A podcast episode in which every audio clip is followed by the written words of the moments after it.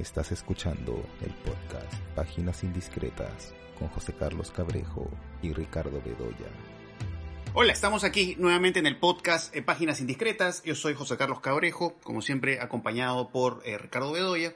Y en esta oportunidad vamos a hacer un segundo acercamiento a la temporada de premios y específicamente vamos a hablar de las nominaciones al Oscar. ¿no? De hecho, que en uno de los episodios eh, anteriores ya hemos hablado de varias las películas que justamente también están nominadas a los premios Oscar.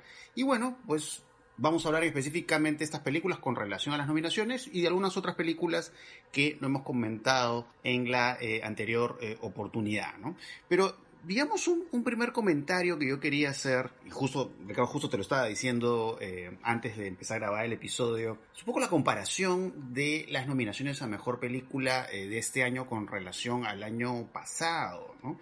Eh, siento que eh, en conjunto al menos, eh, viendo las nominaciones a Mejor Película el año pasado, en comparación al conjunto de nominaciones a Mejor Película de este año, siento que el año pasado, digamos, había una mayor cantidad de, títulos muy poderosos, ¿no? Pienso, en, obviamente, en Parásitos de Bong Joon-ho, o Eres una vez en Hollywood de Quentin Tarantino, o El irlandés de Martin Scorsese, ¿no? Y en general yo no siento que eh, la lista de eh, películas eh, nominadas a ser como la posible mejor película del año, según el Oscar, tengan esa potencia, ¿no? De las nominadas a Mejor Película, la única película que no he visto es El Padre. No, he visto El Padre, pero sí he visto El Juicio de los Siete de Chicago, eh, Promising Young Woman, que me parecen películas, no voy a decir malas, menores, aunque yo sé que tú tienes una opinión más severa con Promising Young Woman. Sound of Metal me parece una buena película, pero yo no lo hubiera puesto en una nominación de esta categoría, ¿no? Eh, y Mank sé que es una película que tiene sus defensores, y es una película que hemos hablado de ella en, alguna otra oportunidad, pero me parece que está muy lejos de estar entre lo mejor que ha hecho Fincher. Poco me da la sensación que, al menos en lo particular, no sé tú qué opinarás, al menos de esta lista de películas nominadas, lo que más me gusta es Nomadland y Judas and the Black Messiah. Me parece que son los dos títulos que más me, atraen, ¿no? De repente por ahí ser Caminari, que tiene su, su encanto, pero sobre todo esas dos películas me parecen las mejores. Pero haciendo el contraste con eh, las nominaciones a Mejor Película del año pasado, veo que hay un bajón considerable. No sé cómo tú percibes este, este panorama de las nominaciones. Sí, sí, coincido contigo, ¿no? Pero claro, creo que se explica también por el año que se ha vivido, ¿no? Ha sido un año en el que eh, muchas películas, bueno, se pararon rodajes en primer lugar, eh, luego, y muchas películas se postergaron, postergaron sus estrenos. Y, por ejemplo, mira, te pongo eh, solamente un título, que es El despacho francés, la película de Wes Anderson, que era una de las películas más esperadas, es una película muy ambiciosa, Wes Anderson ya tiene un nombre, en fin, mira cómo se tuvo que postergar y hasta ahora no se estrena y no se sabe tampoco cuándo va a ser la fecha de estreno. Entonces yo creo que claro, es un año de decepción, ¿no? Y claro, es un año que lo que hace es eh, ratificar la impresión, que bueno, ya es una, creo que ya no es una impresión, es una certeza que las plataformas eh, mandan, ¿no? Y que las plataformas eh, son aquellas que, que tienen un perfil ya muy definido ahora, ¿no? Y que comienzan a, presentarse como eh, los estudios de estos tiempos, ¿no? Ya tienen el perfil del estudio a la manera tradicional, ¿no? Netflix, eso creo que queda muy claro, ¿no? En la que, en fin, las producciones de Netflix son producciones que tienen un poco el aspecto eh, variado, digamos, de las películas de estudio, ¿no? Hay películas más prestigiosas, digamos, en este caso Mank, hay películas que son, eh, digamos, como para un público, como para que eh, funcionen bien eh, las recomendaciones del propio, ¿no? Para el público, digamos, más amplio que ve otro tipo de películas y que Netflix va recomendando por los algoritmos, ¿no? Justo hablando un poco de esta situación, ¿no? De, del hecho de, las, de las salas de cine, que por ejemplo en nuestro país, como en muchos países, pues no, no, han abierto. Y digamos, la relación con las películas básicamente se da a través de las plataformas, ¿no? Eh, pienso, por ejemplo, en una película que está nominada, aunque tiene, ya digamos, no está entre las más nominadas, ¿no? Que es eh, Tenet, por ejemplo, ¿no? Eh, que, claro, Tenet es el tipo de película que tú la notas muy hecha para la pantalla grande, ¿no? Eh, y, y, toda esta situación un poco te hace pensar de que, claro, ¿no? Si, eh, digamos, de, seguir en esta crisis eh, mundial, se van a seguir haciendo películas bajo esa concepción, digamos, aprovechando justamente todo el trabajo, digamos, con lo panorámico, ¿no? Cuando, justamente, y eso lo habíamos comentado la vez pasada, ¿no?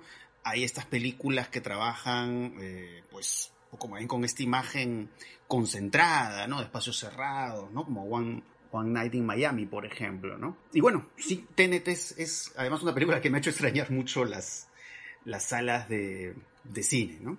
Pero sí, ¿no? Es, es, es, un, es un momento muy especial en el que vemos estas nominaciones y claro, vemos eso que no se puede ver en pantalla grande y como en el caso de Wes Anderson, pues películas que están ahí paralizadas. No, pero además hay que ver otra cosa, ¿no? Yo creo que el Oscar ya desde hace años tiene un perfil muy particular. Es un premio mediático. Mire, el Oscar no señala tendencias del cine de los Estados Unidos, ni siquiera de Hollywood. Ya no vamos a hablar del cine independiente. No, no es un premio que, digamos, reconozca ah, lo más eh, potente, lo más original, lo más interesante, lo más creativo, ¿no? Eh, yo creo que lo que hace el Oscar es reconocer cierto estándar prestigioso de la producción. Fíjate, yo te ponía el ejemplo de Wes Anderson, ¿no? Ya Wes Anderson es un cineasta que, claro, que viene un poco de, cierta marginalidad en, la, producción, pero poco a poco se va convirtiendo, un poco como pasó con Tarantino, ¿no? Se va convirtiendo en una figura muy importante, trabaja con, actores, actrices muy prestigiosos. Pero fíjate tú, es bien interesante ver algunos títulos que han sido omitidos. Eh, eh, películas que se dieron, películas que pudieron perfectamente haber, eh, que haber competido, digamos, para el Oscar, pero que simplemente pasan de lado. Pese a que la crítica la recibió muy bien y tuvieron, han tenido además un relieve y una presencia notable. Por ejemplo, Primera Vaca, la película de Kelly Reichardt. Es sin duda, es tal vez la mejor película eh, de los eh, eh, hecha en Estados Unidos el año pasado. ¿no? Es una película, es un, western muy particular y muy personal, hecha por una cineasta que tal vez sea la mejor que hay en Estados Unidos también ahora. Nada, simplemente esta película no existe. O por ejemplo, esta película nunca, a veces, eh, siempre, en fin, tiene un título largo, ¿no? Que también es una película interesantísima, de Elisa Hitman, que es otra cineasta, una película de una cineasta independiente, que ya tiene algunas películas y que todas además tienen un nivel muy alto. ¿Qué fue de ella? Si tú te fijas en, un poco en las calificaciones de la crítica, ¿no? Eh, del año pasado vas a encontrar estas películas eh, ¿no? en los primeros lugares. O un documental que hemos comentado acá, como Don Johnson ha muerto. Nada. El que es un documental original, es un documental distinto, ¿no? Es un documental que... O The Bass of Night, que es esta película de, terror eh, que, ¿no? Que, que, también tiene un planteo que es no es el tradicional, digamos, en una película de terror y ciencia ficción. No, no va por las rutas típicas de la ciencia ficción. Oye, y mira, y por ejemplo una película que habla de un asunto que es el asunto en discusión desde hace dos años, que es el asunto del poder y del abuso, ¿no? El abuso sexual, el abuso, eh, el abuso laboral, que es La Asistenta. El Asistente es una película interesantísima. Muy interesante, sí. Simplemente no, no, simplemente no figura.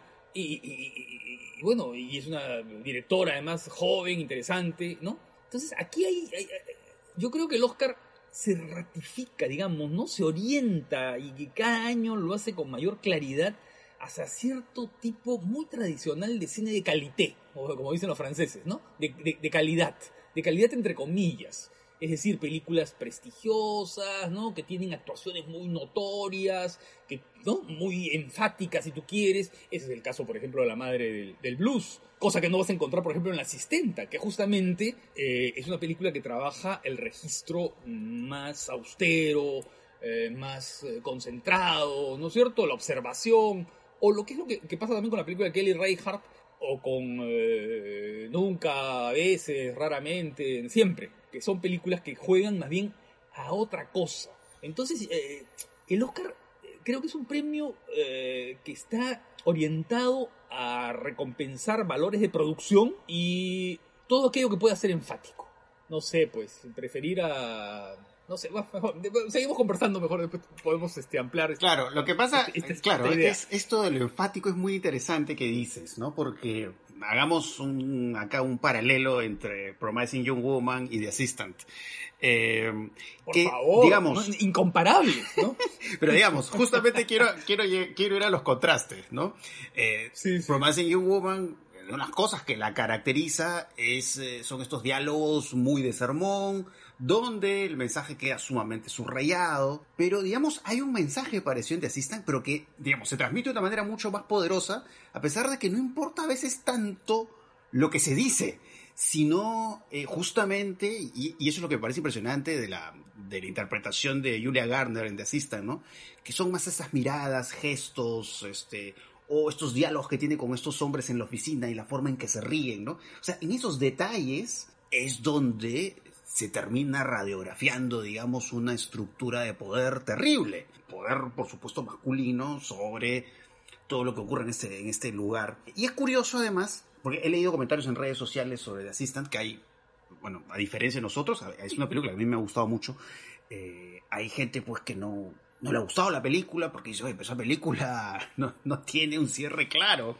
Eh, pero bueno, porque no lo pretende, ¿no? Es, es justamente, digamos, eh, la película con esta, este tono sereno va, digamos, mostrando en estas miradas, en estos gestos, en estas risas, esta situación de, de estructura que encierra, que encapsula a este personaje, Julia Garner, que además su, actuación me pareció eh, buenísima, me pareció fabulosa. Entonces, eh, me parece pues un trabajo con el lenguaje cinematográfico mucho más interesante, mucho más atractivo, mucho más complejo, pero que claro, a la vez incomprendido para muchas personas, ¿no? Y creo y eso al final le resta para que pueda pues tener participación en las nominaciones al Oscar, ¿no? Y por eso es que claro, regularmente lo mejor que se hace en el cine mundial lo encontramos en otros espacios, ¿no? En algunos festivales, el Festival de Cannes, Berlín y así, ¿no? Pero no es que en el Oscar realmente encontremos lo mejor.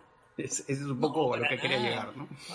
Sí, claro. ¿Quién se acuerda ahora de cuántas películas, cuántas mejores películas, digamos, de los últimos años, ¿no? Sí. Eh, ¿quién, se acuerda de ellas? O sea, Así es. ¿O qué? ¿O qué? ¿no?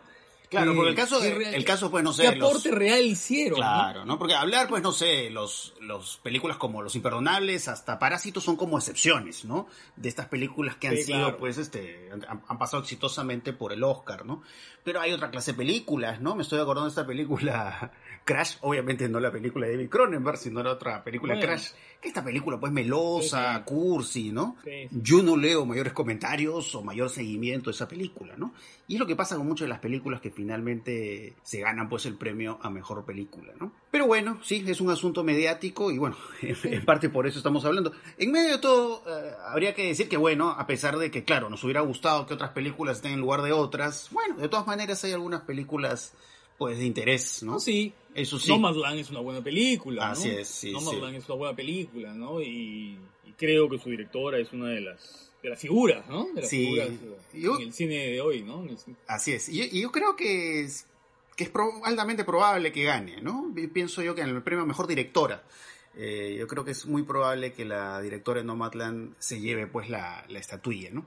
Pero a propósito, viendo la categoría de mejor director, vemos la presencia de Thomas Winterberg, el director de um, Drunk, ¿no? Drunk, o Another Round. Another Round es el título que en inglés. Otra vuelta, ¿no? Porque Otra es vuelta. sobre tomarse un otro trago más. ¿No? Sí, sí, sí. Que es una película que me parece que también está en la categoría de mejor película extranjera, ¿no? Está Another Round, está con, con, compitiendo con otras películas y bueno, el director también ha sido eh, nominado, ¿no? Que es una película que a mí me genera sentimientos encontrados, ¿no? Bueno, ya, me comentarás qué, te parece la película. Me gustó mucho más el comienzo. Que, que, además tiene una dinámica muy provocadora, que es esta dinámica, pues estos profesores que hacen este experimento de a ver si rinden mejor tomando eh, ciertas cantidades de alcohol todos los días. Y me llamó la atención el tratamiento de la cámara, ¿no? Porque es esta cámara pues temblorosa, móvil, que me hizo recordar los tiempos de Winterberg del Dogma 95. Me, hizo recordar un poco eso, ¿no? toda esta línea pues de realizadores que cuenta la leyenda que en medio de una borrachera hicieron su decálogo, ¿no? De cómo hacer cine, ¿no? Y, sobre todo hacer un cine en contraposición a cómo lo hace pues el mainstream, ¿no? Pues eh, digamos hacerlo de la forma vamos a decir más primitiva, ¿no? No llega a ese extremo obviamente esta película, pero tiene algo de estos de estos rastros del Dogma 95. Y me pareció interesante, ¿no? Porque pareciera que la cámara de alguna manera estuviera, digamos, en conexión con esta embriaguez que van experimentando los personajes. Pero después ya viene la moralina, y ahí es cuando ya, no voy a decir en qué consiste la moralina, ¿no? De la película, pero... No, mejor no lo digas, porque... Sí, porque eso ahí cae, pero ahí ya siento que la película pierde vuelo, ¿no? Pero es una película pues, interesante, la, actuación de Matt Mikkelsen me pareció una actuación buenísima. Eh, y bueno, si no la han visto, pues por supuesto les diría que la vean, ¿no? Pero no sé, ¿a ti qué te pareció esa película? Me pareció, sí, me pareció aceptable, interesante por momentos, sobre todo las secuencias de clase, ¿no? Los momentos en los que ellos, él está con los alumnos, ¿no? Sí. Eh, y algunos momentos de, claro, de las, de las, de los momentos en los que empieza esta especie de, de desafío, ¿no? Hacia el mismo, ¿no? Encontrar un tipo de, en el fondo es una especie de, desafío personal, pero también de redención, ¿no? Ahora, sí, lo del dogma, eh, sí, claro, la, cámara que se mueve, ¿no? Porque todo lo otro ya para nada. No, para nada, sí. Porque el dogma en realidad aparece como una especie de respuesta un poco a todo lo que había sido el cine de Luke, ¿no? Todo ese cine que aparece en los años 80, con la influencia de MTV, la televisión, los clips, la publicidad, todo ese cine muy tipo Adrian Lyne, ¿no? Eh, o Tony Scott, ¿no? O, por supuesto, no sé, los franceses, Luc Besson, ¿no? Eh, eh, entonces, claro, aparece como una especie de reacción a toda esa especie de cine de filtros y de lentes, de focales largas y desenfoques y todo ese jugueteo audiovisual, ¿no? Eh, pero claro, lo que proponían ellos era mucho más radical, ¿no? Eran incluso no usar la, en fin, ni sonido agregado, ni luz artificial, ni nada, ¿no? En este caso no, pues esta es una película al servicio de una estrella, que, que, es Matt Mikkelsen, ¿no? Creo que ya es una estrella, es una, una, figura importante. Por ejemplo, otra película de Winterberg que a mí me gusta mucho más que esta, que es este, La Casa, no sé si la viste, ¿no? Que también con, con, con Matt Mikkelsen, en la que él eh, hace también de un profesor, ¿no? y es una historia sobre su relación con una niña y sobre... no, no, quiero decir más porque los que no la han visto eh, tendrían que descubrir, ¿no? ¿Qué es lo que ocurre en esa relación con una pequeñita, chiquita? Eh, es una película interesantísima, ¿no? Yo creo que es lo mejor que ha hecho Winterberg. Que es un director que, por otro lado, trabaja cosas muy diversas, ¿no? puede hacer películas así, mucho más pequeñas, intimistas, o hace películas muy espectaculares, como esta película sobre el submarino que hizo, ¿no? Eh, hace, dos, tres años. Esa película, desde que creo que se dio en Venecia, ¿no? Ya fue muy, muy voceada para los premios, ¿no? Sí, sí, sí, tuvo bastante resonancia la película ahí en, listas de mejores del año, ¿no? Pero bueno, sí, un poco, al igual que tú, pues no... Me gustó a medias, ¿no? Me gustó a medias. ¿no? O sea, es una buena película, pero sobre todo si al final hubo cosas ahí que no me convencieron. La secuencia final, la secuencia final, la verdad que me pareció. Sí, sí, sí. Una desastrosa. Sí. Ahora, lo interesante, lo interesante, yendo a otra categoría, que es la categoría mejor actor, que está Riz Ahmed de Sound of Metal, Chadwick Boseman, que creo que es probablemente el, el actor que va a ganar, ¿no? Lástima que, bueno, si gana no, no va a poder recibir el premio, ¿no? Lastimosamente falleció. Bueno, Anthony Hopkins no puedo, no puedo opinar porque no he visto la película, eh, aunque, aunque, aunque dudo que gane porque, bueno, ya este... Anthony Hopkins pues tiene todo un recorrido, ¿no? Puede ser que por ahí opten por, por otro intérprete. Bueno, Gary Oldman recientemente recibió un premio, dudo que gane. Y la actuación de Stephen Yeun me pareció buenísima, la de Minari. Me, pareció una muy buena actuación. Y en general creo que en Minari, creo que si hay algo que apreciar en Minari son las actuaciones, ¿no? La actuación de él eh, y también de la, la actriz que hace de su pareja, ¿no? Eh, y, que es una película más interesante por, digamos, estos personajes de origen coreano, ¿no? Que se establecen, pues, en, este espacio rural en Estados Unidos. Y que un poco la película dialoga siempre con el asunto del origen, ¿no? Sobre todo en la, esta relación tan graciosa que se establece entre el, niño y la abuela. ¿no? Y, que se van, se van dando situaciones muy jocosas, esto del niño cuando le da de ver su orín, ¿no? Ese tipo de cosas, pero a la vez estos otros, otros detalles, ¿no? Que, se ven a través del personaje del niño, ¿no? Cuando le dice este, algo así como hueles raro, ¿no? O hueles a coreano, ¿no? Entonces hay un poco esta idea de la, de la frontera, ¿no? De, estar y no estar, ¿no? En este espacio norteamericano. El olor coreano, se, el olor coreano está entrando al Oscar, ¿no? Sí. ¿Te acuerdas en... En Parásitos el olor es muy importantísimo, El olor es, clave. básico, Así es, así es, ¿no? Es clave. ¿No? Esta, esta relación... Los olores en realidad. ¿eh? Ajá toda la relación con el, el, personaje que es el chofer en Parásitos, ¿no? siento, siento un olor eh, extraño. claro, pero eh, también la alergia de uno de los protagonistas, ¿te acuerdas? Lo que entra por el olfato, ¿no? Sí, sí, sí, sí, a una fruta, ¿no? Ajá. Para no, para no, para no arruinar, digamos, la visión del- de la gente que no ha visto Parásitos, ¿no? Sí, sí. decir qué cosa es. Y bueno, es, Minari es una película que me gustó, no, Sí, tampoco es Minari que soy, no soy tan entusiasta de la película, me, me gusta más Nomadland, eh, Judas and Tiene the Black un lirismo un poco blando, Sí. ¿no? ¿no? Esa especie de lirismo, así un poco fabricado, ¿no? Pero Sí, sí, sí, es una película interesante. Sí, sí, Sí, y las actuaciones. Pero ¿no? Este, la- es mucho mejor. O sea, no creo que gane Steven Yeun, pero es, es- entre otras cosas, creo que esa película merece verse por, por la- las actuaciones en general. Me parecen eh, muy buenas. Eh, y bueno, en caso de mejor actriz, bueno, indudablemente hay varias actrices buenísimas. Bueno, No, ta- sí, la gente- bueno, pero mire, lo que pasa es que el cine, el cine de, de Hollywood o el cine americano ya tiene un estándar de actuación muy alto, ¿no?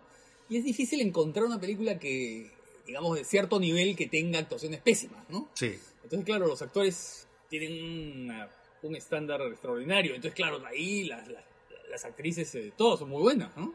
Sí, sí, sí. Todas son muy buenas. Puede ser por ahí que, bueno, todo este paso exitoso, de, de- de esta carrera exitosa de premios de Nomadland, por ahí que puede favorecer a Frances McDormand, ¿no? Pero bueno, por ahí pueden Sí, yo tomar creo, otra ¿no? ruta, pero Yo sí. creo. Andrea Day también está muy bien en los Estados Unidos contra Billie Holiday. Este, es, eh, tiene una actuación muy buena. Bueno, Viola Davis, bueno, ya. Sí, yo creo que Frances McDormand ahí, ¿no? Carey Mulligan, eh, la verdad que es lo único que puedo reconocer yo de una película tan tan catastróficamente mala como... es que no, no, me, no me entra en la cabeza que, que, que, que pueda ah, aparecer, eh, ¿no? Eh, nominada para un premio, ¿no? Esa película, este, una ¿cómo se llama? Este, Promising Young Woman, Eh, ese título en inglés. sí, Promising Young Woman, que la primera vaca de Kelly Reichardt, pues no, no, por favor, eso no es serio, pues, ¿no? O sea, no, eh, hay ahí un problema, o, o Never Rarely, ¿cómo se llama? Nunca, rara vez, este, ¿no? No, no, la película de Lisa Hitman, no. Sí, ah, Eh, creo que hay un problema ya de percepción. sí, porque justo después que conversamos eh, sobre Promising Young Woman, claro, poco cuando reflexionamos sobre esto, ¿no? Porque habíamos hablado de esta dimensión adolescente de la película, el personaje, que era su personaje más grande, digamos, pero que parece que se ha quedado en este mundo como teenager, ¿no? Que se refleja en los colores de la película. Pero un poco estos personajes masculinos son personajes que me hicieron recordar a estas comedias adolescentes ochenteras tipo La revancha de los nerds, que son como estos matones claro. de escuela, ¿no?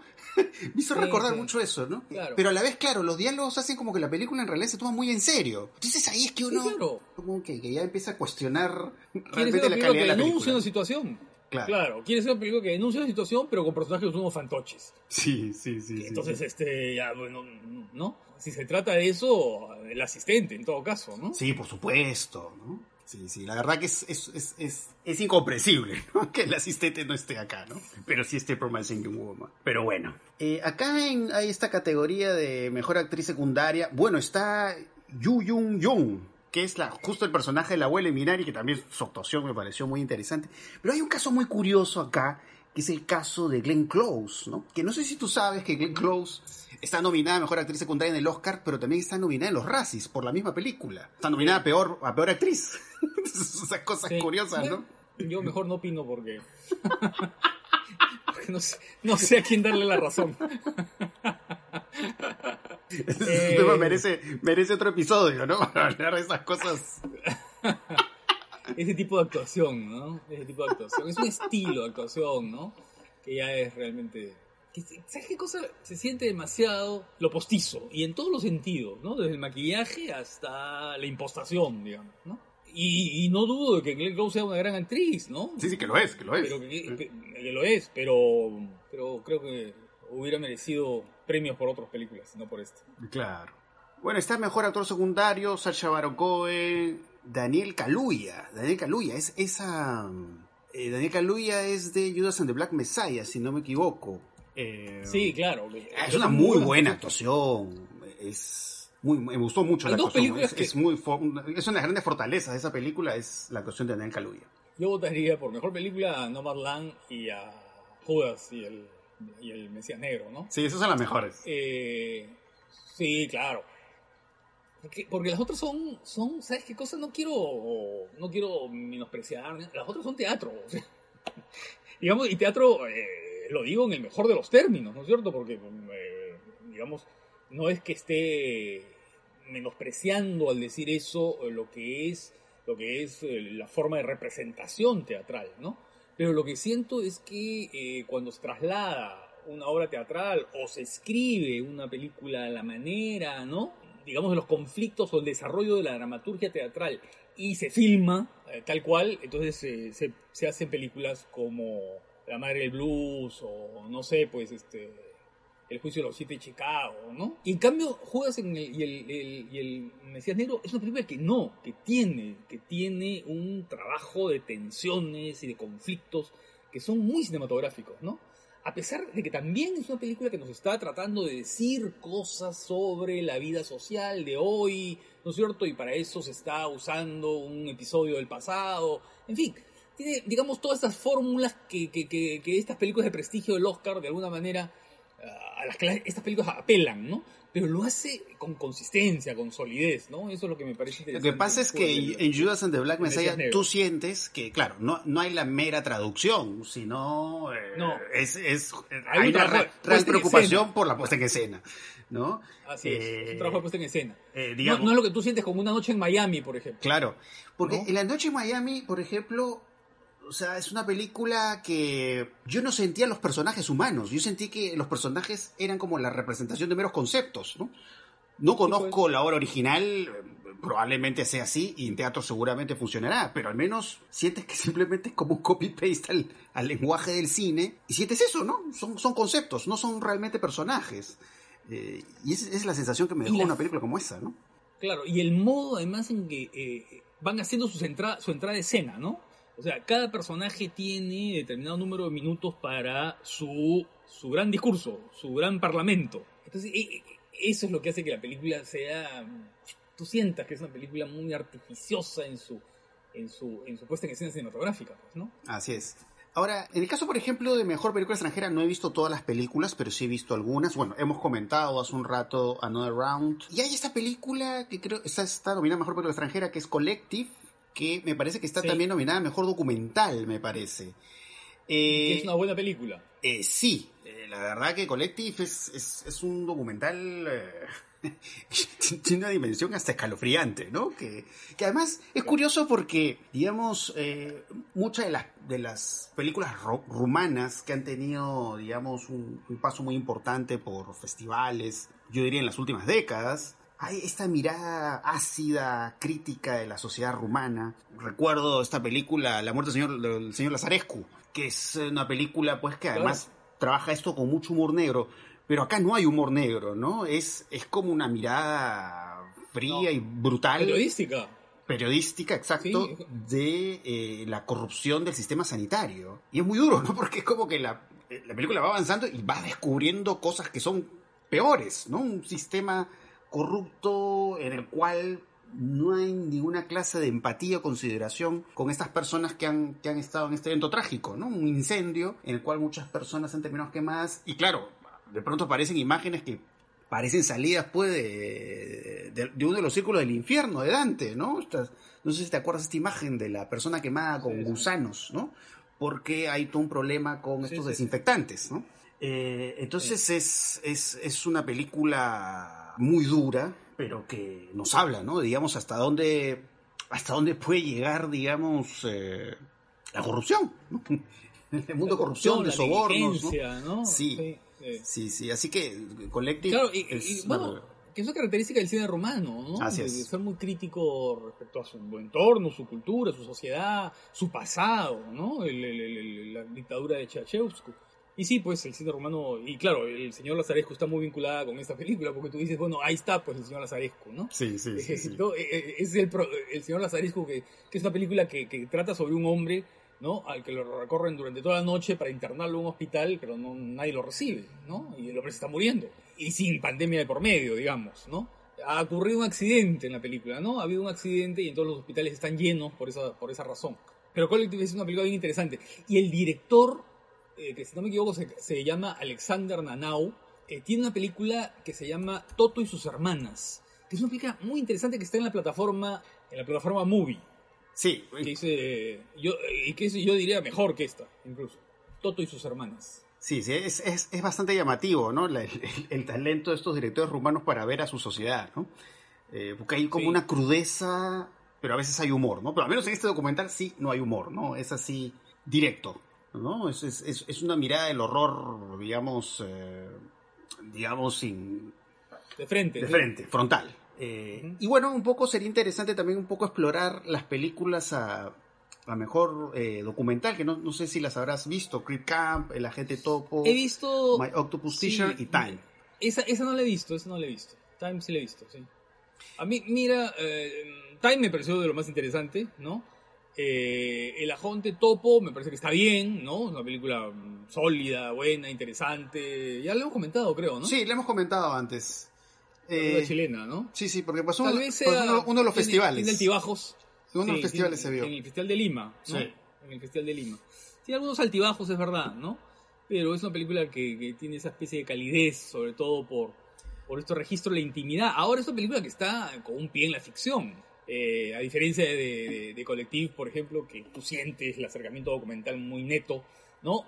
Eh, esta película está jugando todo el tiempo con la ficción, con el hecho de reconstruir o con, con el hecho de, uh, no sé, pues de crear una situación que de pronto se encuentra con lo propiamente documental. O sea, eh, es un personaje que evidentemente está construido, pero que entra en un entorno que está registrado de modo documental. ¿no? Así es. Y eso es interesante, ¿no? Porque es como una especie de reactivo, ¿no? De, de, de, catalizador, digamos, de una serie de reacciones de un grupo humano, que son unas señoras en una, en una residencia para ancianos, y sus reacciones en torno a este señor que llega, ¿no? Claro. Eh, y un poco las rutinas y lo que va ocurriendo en ese ambiente, ¿no? Y ese lado de la observación es lo más interesante. Sí, pues, ¿no? Pues además este espía así conquistador, ¿no?